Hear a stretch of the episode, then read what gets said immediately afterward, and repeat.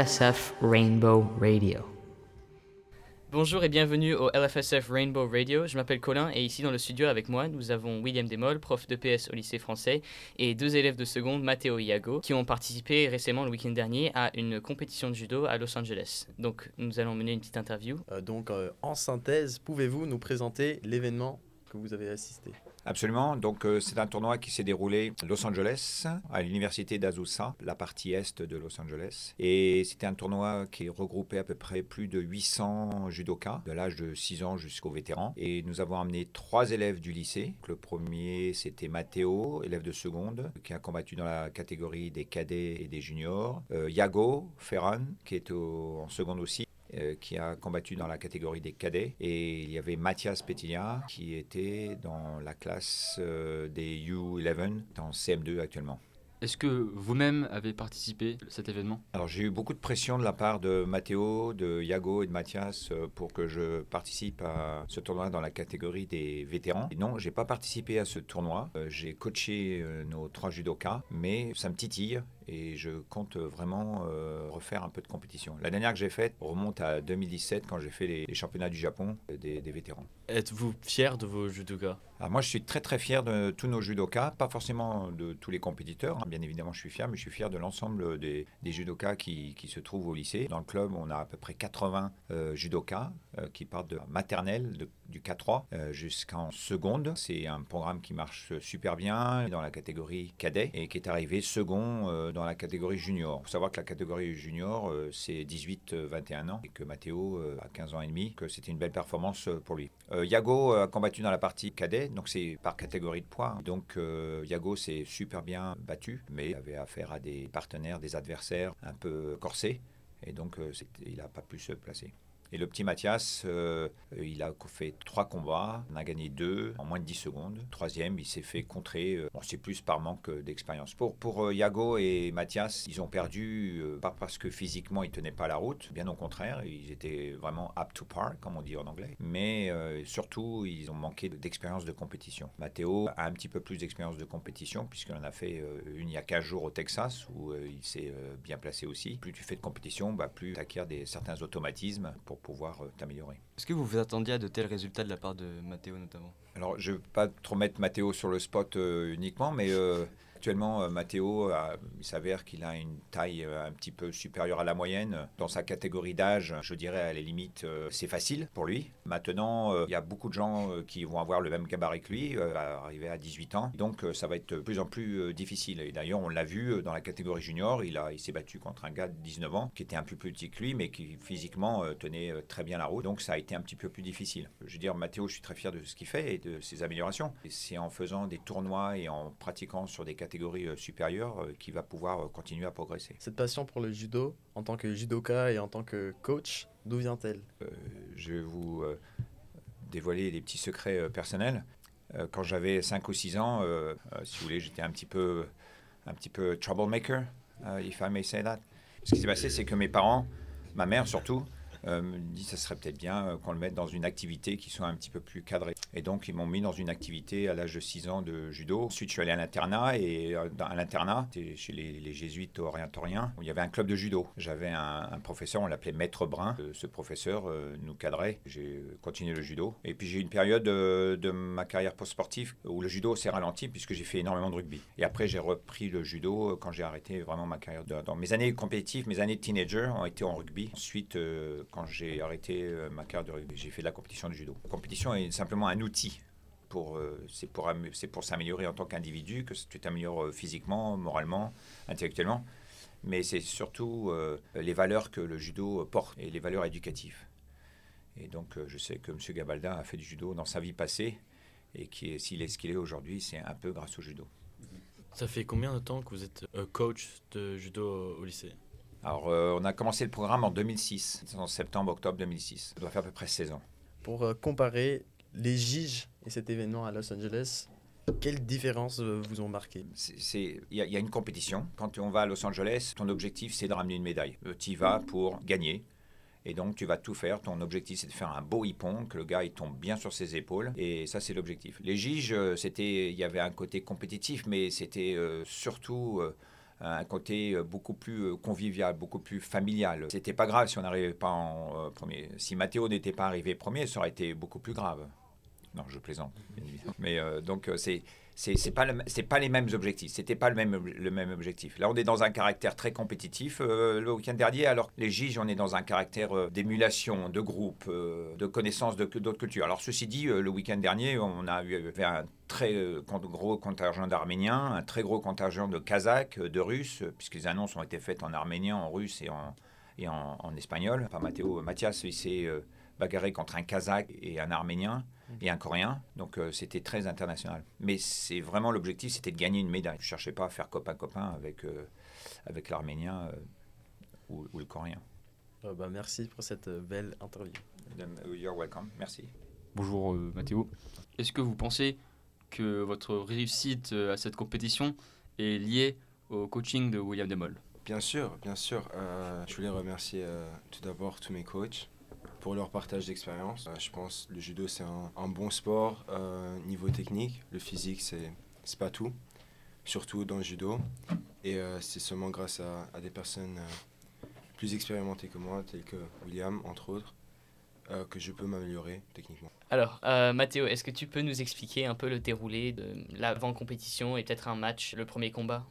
Donc, euh, tout d'abord, le premier combat, ça va être le poids. Euh, personnellement, je combats en catégorie d'en dessous de 90 kg. Il faut atteindre ces, ces 90 kg. Euh, hors saison, je pèse 94, 95 kg. Oui, 4 ou 5 kg, c'est quand même quelque chose. Il faut arriver au tournoi. On est, souvent, on est déshydraté pour la perte de poids. Le dernier 2 kg, c'est de l'eau. On reprend de l'eau, on fait attention à ce qu'on mange. Avant un combat, l'échauffement, très important, pas trop physique, les muscles. Juste s'échauffer et euh, aussi la préparation mentale. C'est quelque chose qu'on oublie souvent de, mentionner, avoir la mentalité d'un gagnant et euh, le moitié du chemin il est déjà fait. Le physique, ça peut aider. Donc un combat de, judo c'est 4 minutes environ. Ça peut aller dans les golden scores, donc euh, plus que 4 minutes. Dans la première minute c'est très physique, vers les dernières 2 minutes ou après si on rentre dans le golden score, euh, qui est plus fort mentalement, donc qui va être le premier à lâcher, qui veut la médaille. Et oui, je pense que le judo c'est un, un sport où, où la force mentale est très très importante. Comment qualifierez-vous votre expérience totale de, de toute la compétition? La compétition à LA, Ouais. c'était très amical. Je pense euh, on a fait un, un petit road trip avec euh, tous les participants euh, du club, donc euh, William, Yago, euh, Mathias et Hector. Mais c'était très amical, super cool. Euh, on va manger le soir, on fait l'échauffement ensemble. euh, c'est c'est bien pour la cohésion de groupe. Et euh, ouais, bien sûr, c'est toujours cool de- d'avoir des bonnes expériences avec, euh, avec des potes. Donc voilà, je pense euh, c'est surtout ça qui. On, on va au tournoi aussi pour avoir du plaisir, pas seulement pour se tabasser avec d'autres personnes, n'est-ce pas? Est-ce que c'est donc une expérience que tu recommanderais à d'autres personnes? Oui, oui, clairement, quelque chose que j'ai jamais oublié, c'est le, le show d'adrénaline que tu reçois juste avant les combats, après, les, après la finale. Tu trembles, t'es- c'est vraiment un sentiment incroyable. Et je pense que c'est vraiment, si on fait du judo à, à notre âge, on peut le faire compétitivement. Oui, je le recommande à tout le monde. C'est vraiment, c'est vraiment une expérience incroyable. C'est toujours cool de gagner, donc voilà. Pourquoi pas, n'est-ce pas? Bien, merci à toi, euh, Mathéo, d'avoir accepté euh, cette interview. Et nous te souhaitons euh, beaucoup de force pour ta prochaine compétition. Et on te félicite. Merci beaucoup à tout le monde ici dans le studio. Nous allons maintenant écouter Lucas Cécile qui va nous jouer une pièce écrite par Claude Debussy au piano qui s'intitule Doctor Gradus ad Parnassum.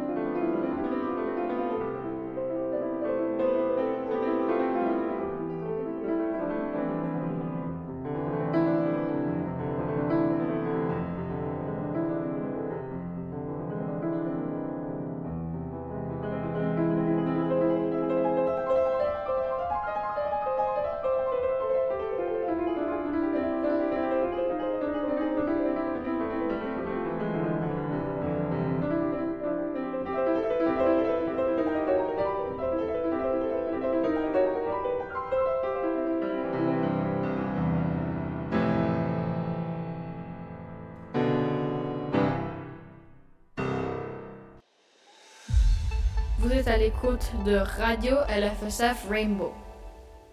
Bonjour, nous sommes les latinistes de LFSF et aujourd'hui nous allons parler d'une opéra que nous avions tous assisté qui s'appelle Orphée et Eurydice de Gluck. Euh, je suis avec mes camarades de première et de terminale. Je m'appelle Viviane, il y a Esme, Théa, Ambre, Alban et Sophia. Et donc tout d'abord, nous allons commencer avec le mise en scène. Ah, Vous en pensez quoi? Alors moi j'ai- beaucoup aimé la mise en scène. J'ai trouvé que euh, l'atmosphère sombre, un peu étrange et effrayante, avec des, des- des touches de couleurs, notamment dans les costumes, marchait très bien. Et j'ai aussi beaucoup aimé le cercueil en verre qui flottait au milieu de la scène, un peu dans le vide. Moi aussi, euh, j'ai beaucoup apprécié la mise en scène et euh, c'est vrai que dès le début, ça m'a un peu surpris parce que je m'y attendais pas. D'un côté, j'ai trouvé ça vraiment original, mais d'un autre, je savais plus vraiment quel piège j'étais en train de regarder, comme c'était beaucoup plus moderne et puis la danse, j'avais, je l'avais pas liée tout de suite à, à et Eurydice. Euh, Il y avait les costumes en dégradé aussi avec le, le rouge à orange et puis le bleu à bleu pâle peut-être.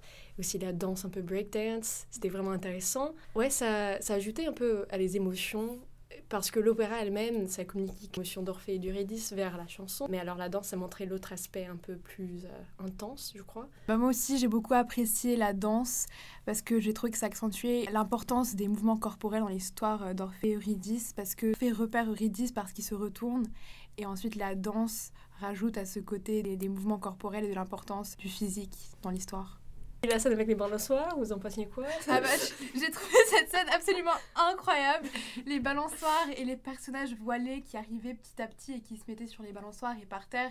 Mm. Euh, j'ai trouvé ça très beau et que ça ajoutait vraiment à l'aspect effrayant de l'enfer où était en train d'arriver Orphée et avant qu'il qu'il retrouve Eurydice. Trouvé ça très très beau. Ouais, c'était intéressant. Et puis il y a un autre personnage sur un balançoire, je sais pas Mm. si vous vous en rappeliez, mais euh, le personnage de la beauté, euh, tout en jaune, super vibrant. C'était vraiment un intéressant personnage parce que je crois qu'elle n'est pas dans la version originelle. Je crois qu'on pourrait le qualifier d'un Deus ex machina en termes qu'elle elle vient, elle résout tous les problèmes de- d'Orphée. Vous en pensez quoi de la personnage de la beauté? Bah, je pense que c'est intéressant que vous qualifiez cela de Deus Ex Machina. Parce qu'en effet, Deus Ex Machina, ça veut dire le dieu qui sort euh, de- d'une De la ma- machine. d'une machine pour représenter euh, bah, quelque chose qui est un sauveur, mais irré- pas, pas du tout réaliste. Le fait qu'ils aient pris ça dans le sens littéral et qu'il y ait vraiment une déesse qui descende de nulle Sur part une balançoire, ouais. et dont les- le costume était aussi, enfin, contrastait aussi la mise en scène qui était beaucoup plus sombre et Mm. son costume jaune. Ouais, c'était Euh, intéressant, ça C'est contrastait. un peu inattendu. Moi, j'ai beaucoup aimé euh, comment elle était représentée. Elle a ajouté vraiment un effet comique euh, pour la scène et le public aussi. Ah oui, c'est vrai, on rigolait tous à Céline. euh, ah, t'inquiète pas Ça va, elle est, l'amour règne partout, ouais, tout ça. Le, le chanson nationale, enfin, je savais pas, mais euh, c'était intéressant. Sinon, le fin elle-même, c'est, ça, c'était différent de l'original aussi, parce que bah, on peut interpréter que Orphée ne meurt pas en fait. Ni, ni Eurydice. J'ai bien aimé le pièce, mais par contre, je n'ai pas trop aimé le fin parce que ça, ne correspondait pas du tout avec l'histoire originale. Donc, à la fin de cette version, il y a Eurydice qui revient à la vie pour une deuxième fois. Orphée ne meurt pas. Et par contre, dans l'histoire originale, il y a Orphée et Eurydice qui sont tous les deux morts, je pense. Je n'ai pas trop aimé qu'ils ont changé l'histoire entière. Moi, il y avait un truc que j'avais trouvé intéressant avec la fin.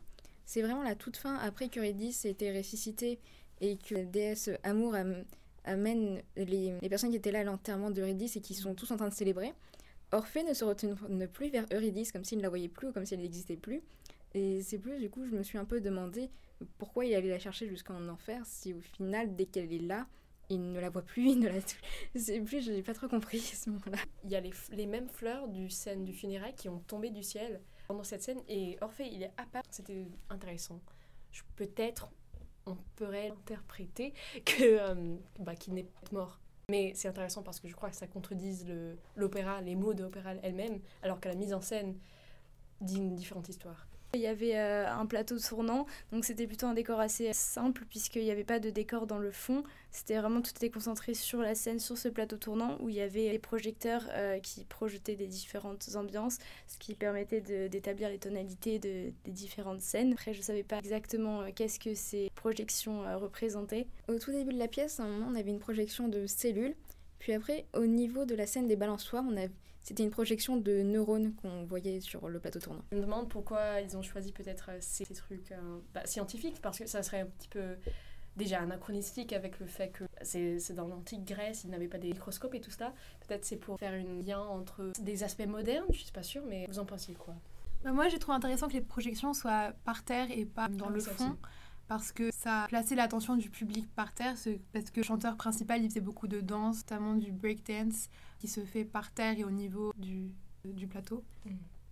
Euh, bah, moi, j'ai bien aimé la fin de l'Orpheus et Eurydice. C'était différent de l'œuvre et donc ça, je trouvais que c'était intéressant comment ça a été représenté. J'ai aussi beaucoup aimé la fin, parce que je trouve que le côté ambigu sur la mort ou la vie reflète euh, un peu l'espace entre la vie et la mort dans lequel navigue Orphée pendant toute la pièce. Donc globalement, vous aviez pensé quoi de l'opéra? Moi, j'ai beaucoup aimé ce opéra. C'était très différent des autres, donc euh, c'était bien. Moi aussi, j'ai beaucoup aimé la mise en scène assez minimaliste avec des touches de couleurs vives. J'ai trouvé que le chanteur principal chantait très très bien et il dansait euh, aussi très très bien. Ah, Donc moi aussi j'ai beaucoup aimé euh, la mise en scène. Moi pourtant je suis plutôt une personne qui aime beaucoup le décor, que comme j'avais beaucoup apprécié à la Traviata, le décor était vraiment très précis, très développé, alors que là le décor était plutôt simple, mais le projecteur, la mise en scène très développée, les danseurs, tout ça, ça m'a bien surpris, mais positivement. Moi aussi, j'ai beaucoup aimé l'opéra. Je crois pour l'instant, sur les trois que j'ai vus, c'est mon préféré. Oui, c'est mon, oui, c'est mon préféré. Moi, j'ai bien aimé le- l'opéra. Euh, ça m'a surpris un peu qu'il dansait parce que j'ai vu les deux autres et ils ne dansaient pas du tout dans les autres. Merci beaucoup. À la prochaine sur Rainbow Radio. Yay